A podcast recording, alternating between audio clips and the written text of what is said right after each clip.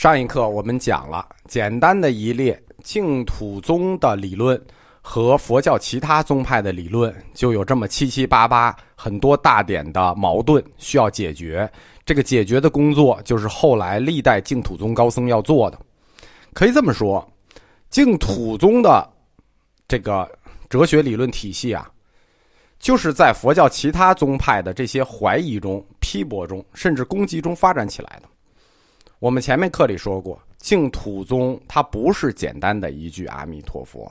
南无阿弥陀佛是世间一切难行之法，他的理论就是在战斗中成长起来的。而且我们在很早的课里就说过，净土宗得的是佛陀的情怀，所以在情怀这个层面上，净土宗高僧是远远超越于佛教其他宗派高僧的。净土宗高僧和佛教其他宗派高僧，他们在解脱上有一大区别，这个区别是什么呢？就是关注点的问题。净土宗的高僧，他的关注点不在于个人的自度解脱上，更多的是把视角放到了一个众生有情的角度上，大众的解脱。啊，这个我们听起来可能觉得有点夸张，但是我们要从历史的角度去看净土宗为。中国历史和文化做的贡献。中国历史上的大众是什么人？解放前百分之九十五到九十八的人是文盲，对吧？历史的看中国的这些大众，基本上都是文盲和穷苦人。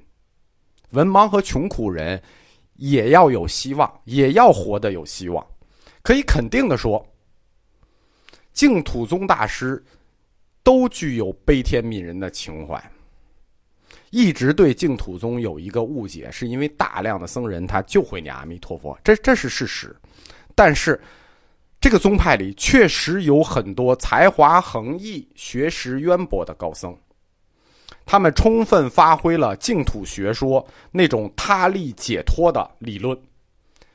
这种他力解脱的理论呢，就给现实中的大众、众生有情带来了来世的希望。这些高僧把净土的这个难信之法，改造成了广大群众的深信之法、易信之法。而且我们要额外提一下，如果我们看整部净土宗史，我们会发现，净土宗很多大师他最早自己就是不信的。他为什么信了呢？往往是自己得了一个重病，这个重病肯定是就不能愈的。哎，他竟然自己就痊愈了，然后就皈依了净土。哎，这种事儿很多。从初祖谭鸾到最后印光，都是得了那种肯定要挂了的病，然后竟然神奇的好了。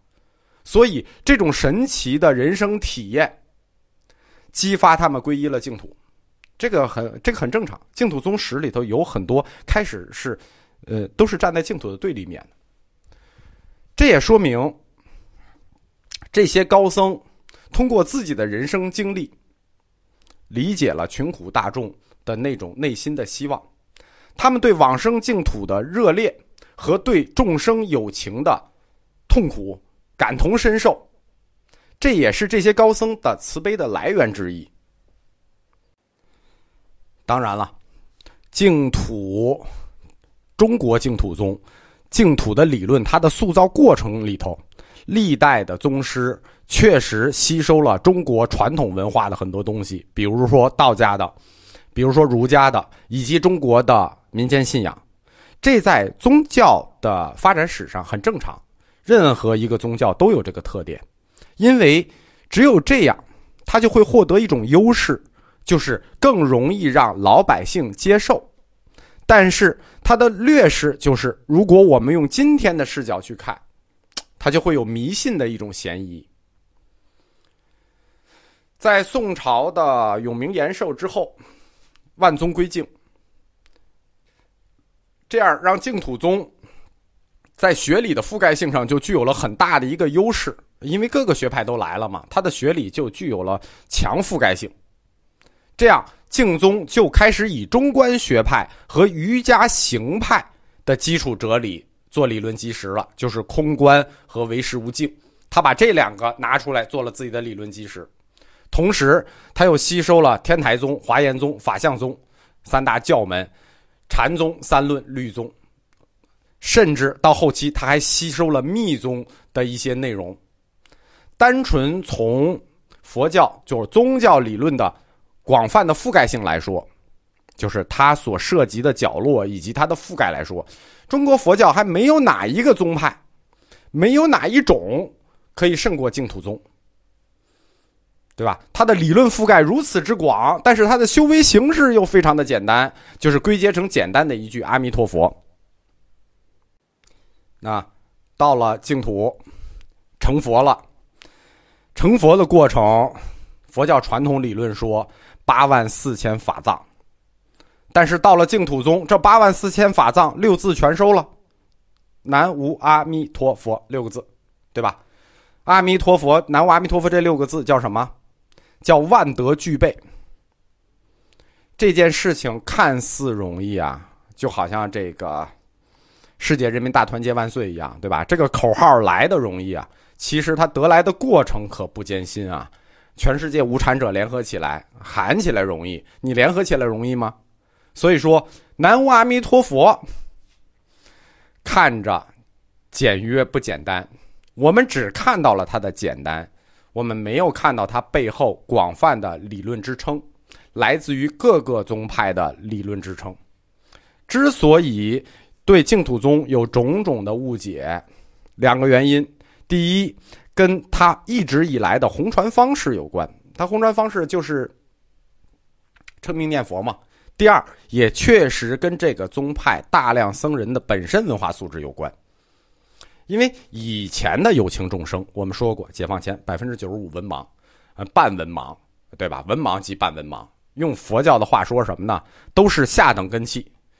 我们今天其实我们普通人也都下等根器。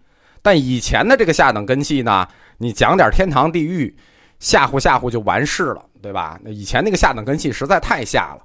但今天，基本上所有的人都是受过本科教育的，对吧？时代变了，人变了，对吧？其实我们都受了本科教育，也还都是下等根器。但是我们自己不这么觉得了，我们觉得我们现在最次都是中等根器了。所以你吓唬吓唬我们就不行了，对吧？你就得给我们讲道理。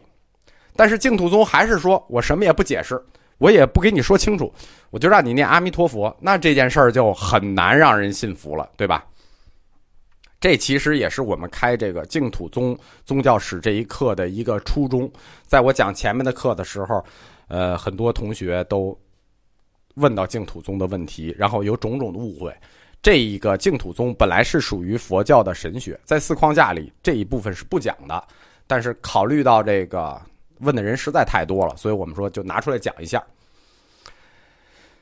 佛教史开始，我们谈过这个四框架：佛教历史、佛教哲学、佛教神学和文佛教的文学与艺术。净土宗它一宗就横跨了其中的三个框架，哪三个框架？佛教历史它是有的，佛教神学这是它的重头，还有佛教文学。净土宗的传播那完全是要依托于佛教文学的。所以说，净土宗的理论体系，大家记住啊，它的理论体系我们不能像中观一样、唯识一样把它归到，或者说像一切有不一样把它归到佛教哲学里。净土宗的理论体系它不属于佛教哲学，它属于佛教神学，这点大家要记住。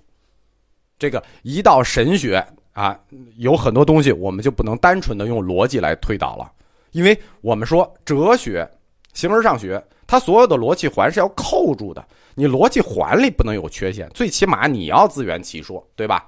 但是净土宗的很多理论，它看着貌似是从哲学出发的，其实它的终点是在神学，然后它路上用的工具又是文学，所以说他一个人跨了三个框架，你就很难把它归结起来，或者一定要问个为什么。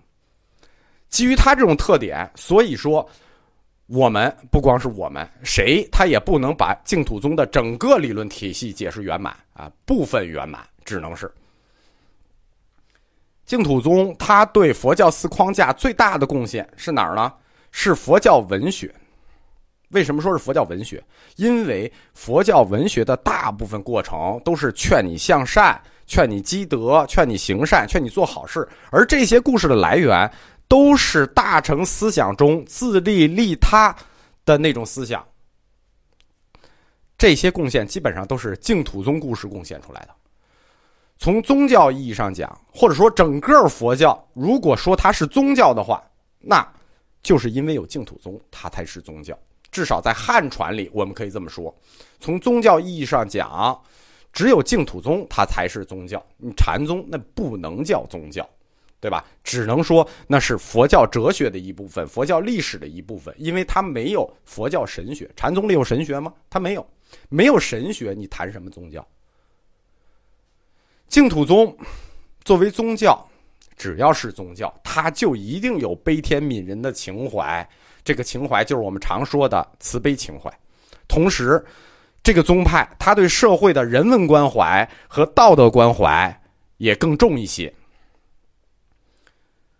万善同归这四个字，万善同归，这是。自永明延寿以来，净土宗一直弘扬的一个旗帜，对吧？净土宗干什么？行善，万善同归，这一直是净土宗的旗帜。所以说，整个净土宗，我们说到最后，或者说整个佛教，我们说到最后，还是马克思同志说过的那句话，对吧？我们现在宣传里经常说马克思是对的嘛？对，既然如果他是对的，那他曾经说过，宗教。是为了需要他的人创造出来的，对吧？所以我们不需要去质疑他的整个体系是否解释圆满了，它终究是一种被需要。这个就是我们在净土宗历史整个展开之前的一个粗略概述，希望大家对听以后的课有所帮助。其实，呃，前三课。都是我们净土宗的概述，但是我这个讲稿子的时候呢，速度把握不住，多出这么一节来，就放在这儿。希望大家在整个听净土宗史之前，把这个概述了解清楚。我们将按照这个结构展开整个净土宗史。